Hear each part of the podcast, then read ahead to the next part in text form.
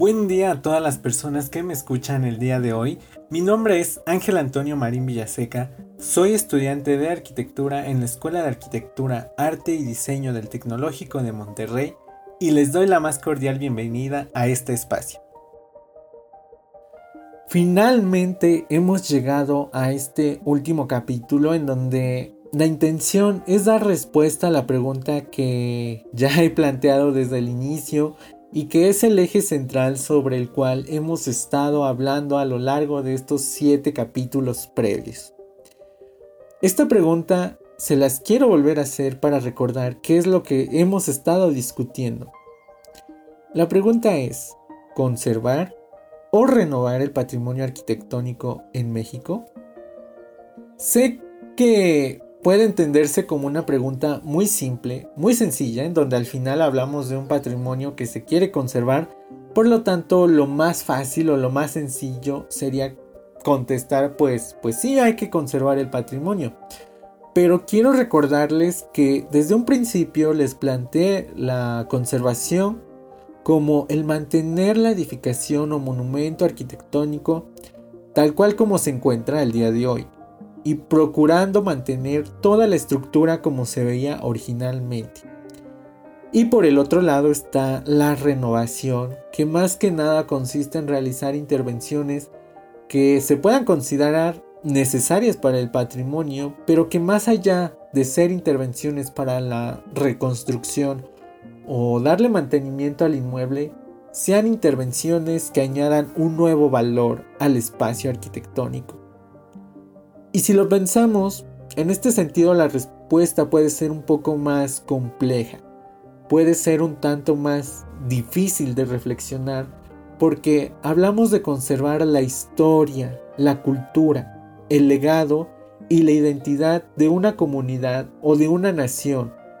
de eso que nos representa y hacia lo cual sentimos un cierto apego. Por ello, introducirnos a diversos contextos y con diversos ejemplos en donde se ha tratado el patrimonio de distintas maneras, todo esto ha sido con la intención de poder tener bases y argumentos que vayan a sustentar la respuesta que quiero que el día de hoy podamos generar. En un principio hablamos sobre en qué consistía el patrimonio y cómo podríamos nosotros los ciudadanos poder tomar acciones para añadir a las listas de patrimonio nacional algún monumento o algún inmueble que consideremos de valor para nuestras comunidades, localidades, ciudades, estados o incluso para nuestra nación. Pero que no han sido reconocidos y que sabemos que necesitan ese reconocimiento para poder seguir existiendo. Esta introducción nos ayudó a entender por qué el patrimonio es importante y cómo se maneja el patrimonio aquí en México. y esto fue a grandes rasgos porque los procedimientos para catalogar algo como patrimonio aquí en México pueden ser muy extensos. Y después de esta introducción, ya nos adentramos más en la cuestión del patrimonio arquitectónico, iniciando con uno de los temas más controvertidos actualmente y con esto me refiero a la arquitectura que surgió durante el siglo XX. Arquitectura que es relativamente reciente, no tiene demasiados años a comparación de arquitectura renacentista o de alguna civilización antigua, prehispánica. Hablamos de arquitectura de apenas un siglo de existencia o mucho menos pero que ha sido arquitectura poco valorada en cuanto a patrimonio se refiere, puesto que se le ve como lo más novedoso y algo que no necesita protección o conservación, cuando en los temas en los que hemos abordado en capítulos posteriores vimos que la protección casi inmediata puede ser un factor decisivo en la preservación del monumento arquitectónico. Y si aún no les queda claro por qué la arquitectura del siglo XX es tan valiosa, pues la respuesta es que no es más valiosa que la arquitectura de, años anteriores, sino más bien que posee un valor a futuro. Esto debido a las aportaciones técnicas y estéticas que surgieron durante este siglo, Siglo durante el cual se desarrolla, por ejemplo, el modernismo, uno de los movimientos más trascendentes de la época y sobre el cual se tienen múltiples aportaciones. Aportaciones que serían relevantes preservar para futuras generaciones, pues como se los mencioné en algún capítulo, no sabemos qué pasará con la humanidad. El día de mañana no tenemos certeza de nada, pero sí sabemos que lo construido puede llegar a durar más para dar cuenta de las técnicas constructivas utilizadas durante este periodo o sobre la vida cotidiana que se vivía. Pero para poder mantener vivo este legado es necesario poder conservar o preservar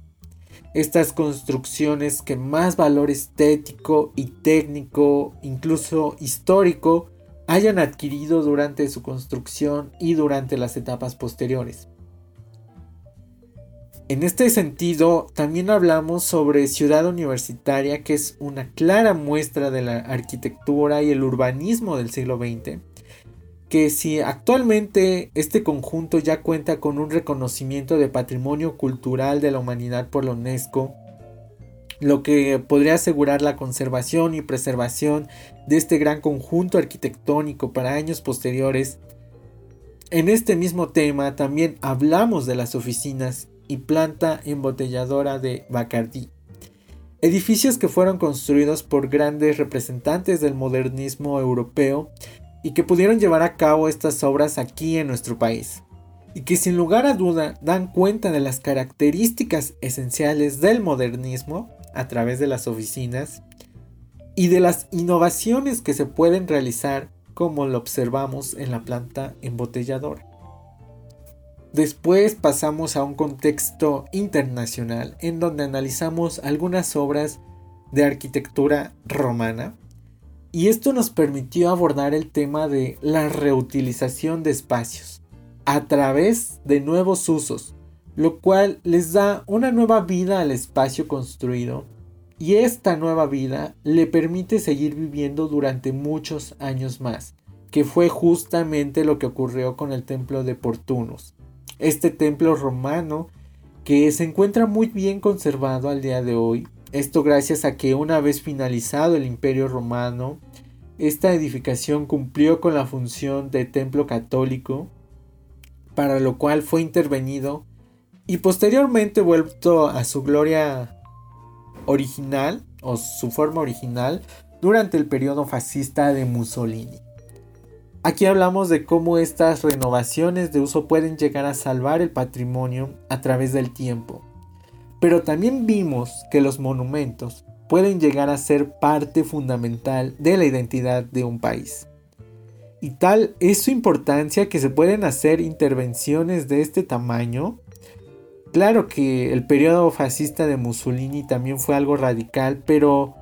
en un afán de recuperar estas raíces romanas, hicieron varias intervenciones para recuperar el patrimonio que dejaron los antiguos romanos y de ahí partimos al foro romano, en donde precisamente expliqué cómo la falta de interés por el patrimonio que es relativamente reciente puede acabar en la destrucción de este mismo. Si bien el foro romano fue devastado por las inclemencias del tiempo, saqueos, incendios y demás, también el hecho de que se hayan utilizado estos vestigios romanos como una especie de cantera para la construcción de los nuevos espacios que conformarían la sede del papado en Roma, es una muestra de que cuando no se le protege al patrimonio, este se puede perder por completo o por lo menos gran parte de él. Posterior a ello, regresamos a México para hablar de los casos de patrimonio intervenido en nuestro país y en particular hablamos de dos casos que no eran considerados patrimonio, sino hasta su posterior intervención. El primer ejemplo fueron unas casas en Mérida, las cuales se adaptaron para funcionar como hotel, respetando parte del concepto original de las edificaciones, esto con la intención de revivir estas casas que se encuentran en una de las principales avenidas de Mérida, Yucatán. Y el segundo ejemplo fue el Parque La Fundidora, en donde si bien al principio no se hablaba de un espacio arquitectónico como lo imaginaríamos, vimos cómo este espacio industrial fue transformado de tal manera que pueda ser utilizado por las personas, por los habitantes. Es decir, hablamos de un patrimonio con el cual se puede interactuar, ya que muchas veces esto no es posible de manera tan explícita como lo es aquí en el Parque La Fundidora, pero además se destacó la importancia de cómo algo que tiene significado para una ciudad, en este caso Monterrey, era una ciudad totalmente identificada por la industria del acero y actualmente también lo es, por lo que recuperar este espacio que era tan simbólico fue un acierto muy grande en cuanto a la intervención de patrimonio. Pues si bien el inmueble en sí mismo no tenía un valor como lo pudiera tener una iglesia o un palacio de gobierno, que es lo que típicamente pensaríamos, esta nave industrial guardaba un valor más que nada simbólico. Y de ahí que se haya recuperado este concepto dentro del parque. Y, estas intervenciones nos muestran cómo sí podemos intervenir al patrimonio para darle un uso completamente diferente, pero respetando su simbolismo o aquellas partes que resultan de mayor relevancia para ser conservadas.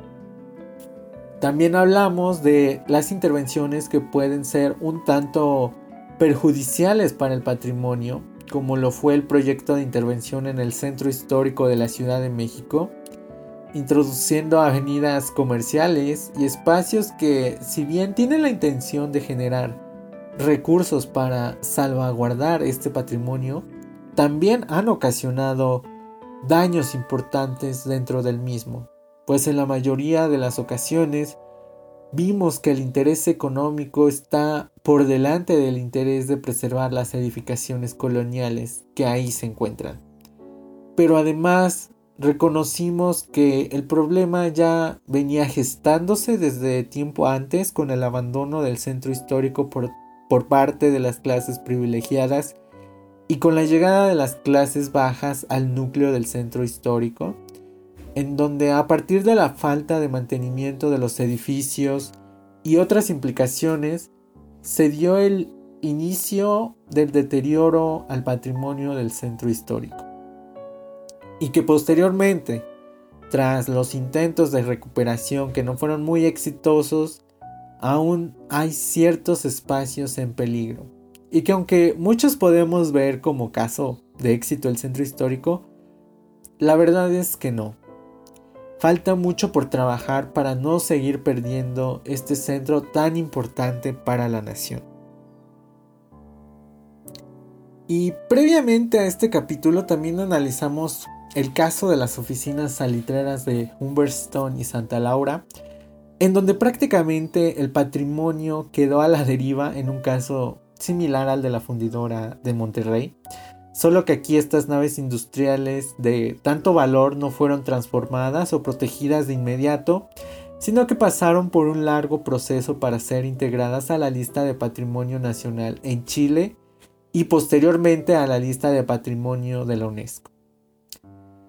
Y si bien la ciudadanía tenía toda la intención de poder proteger este lugar, entre los trabajos de desmantelamiento que quedaron a medias, el tiempo en que se tardó en hacer la intervención, cuando finalmente se deciden incorporar Humberstone y Santa Laura en la lista de patrimonio de la UNESCO, pues tal era el deterioro que al mismo tiempo se incluye dentro de la lista de patrimonio en riesgo. Pero afortunadamente ya ha sido retirado de esta lista gracias a las intervenciones que se han venido manejando y que han dejado un caso de éxito en la recuperación del patrimonio que ya estaba en peligro. Y con esta rápida recapitulación de todo lo que hemos abordado, quiero que recordemos en los temas principales que hemos tocado y las reflexiones que hemos hecho pues ya vimos que el patrimonio, cuando se le deja así como está en su momento y se le intenta preservar de esa manera exacta, se va perdiendo la interacción entre las personas y el patrimonio. Por lo tanto, poco a poco irá perdiendo ese valor que, le dan las personas, pues si no se puede interactuar con el patrimonio,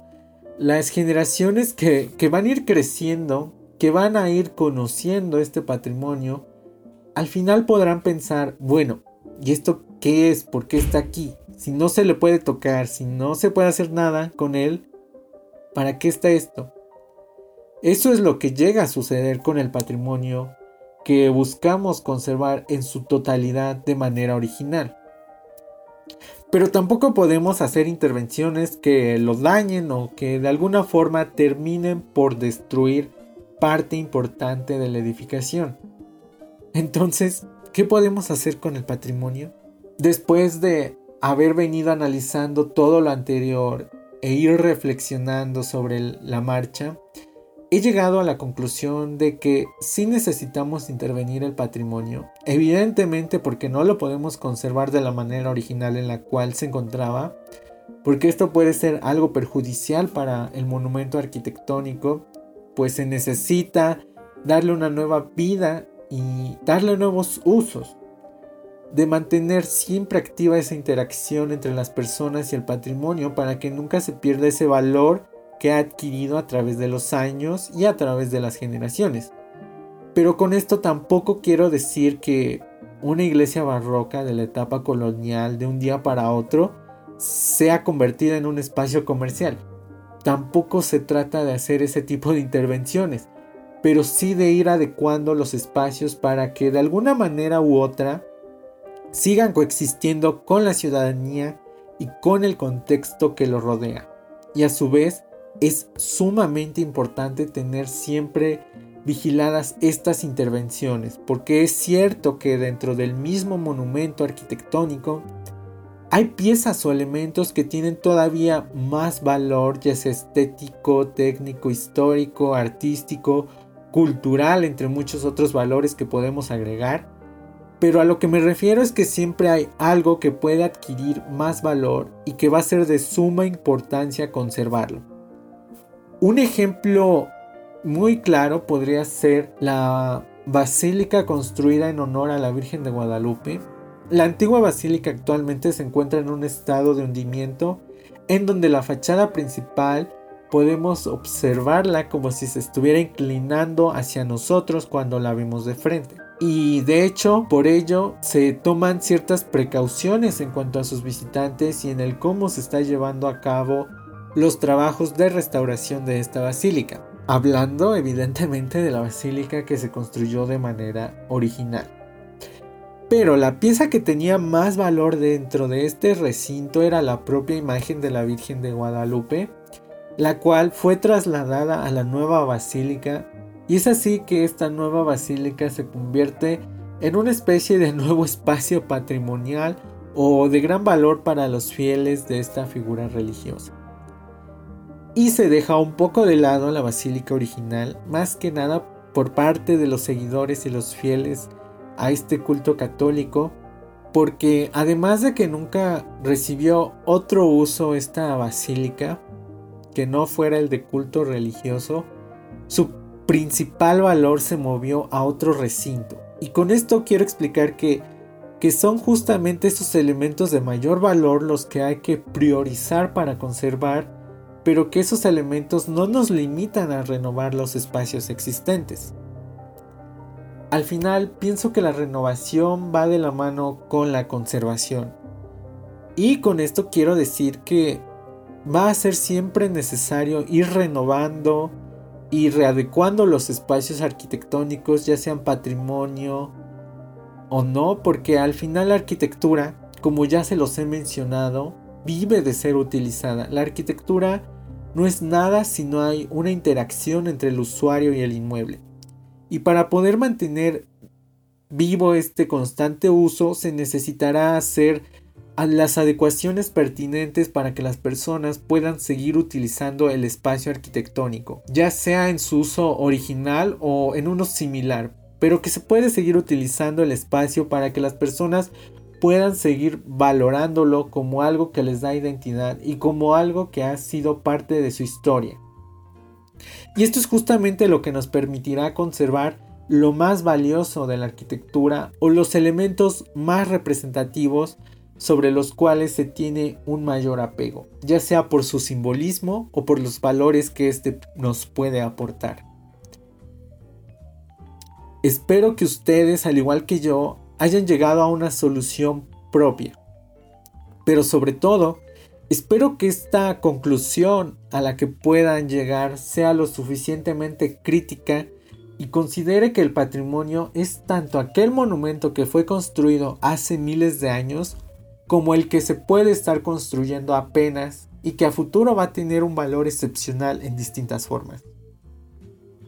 Pero además, quiero que seamos conscientes de la importancia que tiene el patrimonio no solo como un elemento de estudio para la historia, sino también como un elemento de identidad y del cual se pueden recuperar varias aportaciones del pasado para aplicarlas en el presente y en el futuro. Por lo tanto, y como respuesta final a esta serie de reflexiones, creo que una buena respuesta a esta pregunta sería la reconstrucción de la misma. De tal forma que cuando volteemos a ver el patrimonio, nos preguntemos qué vale la pena conservar y qué se necesita renovar. Muchas gracias a todos por haberme acompañado durante estos ocho capítulos.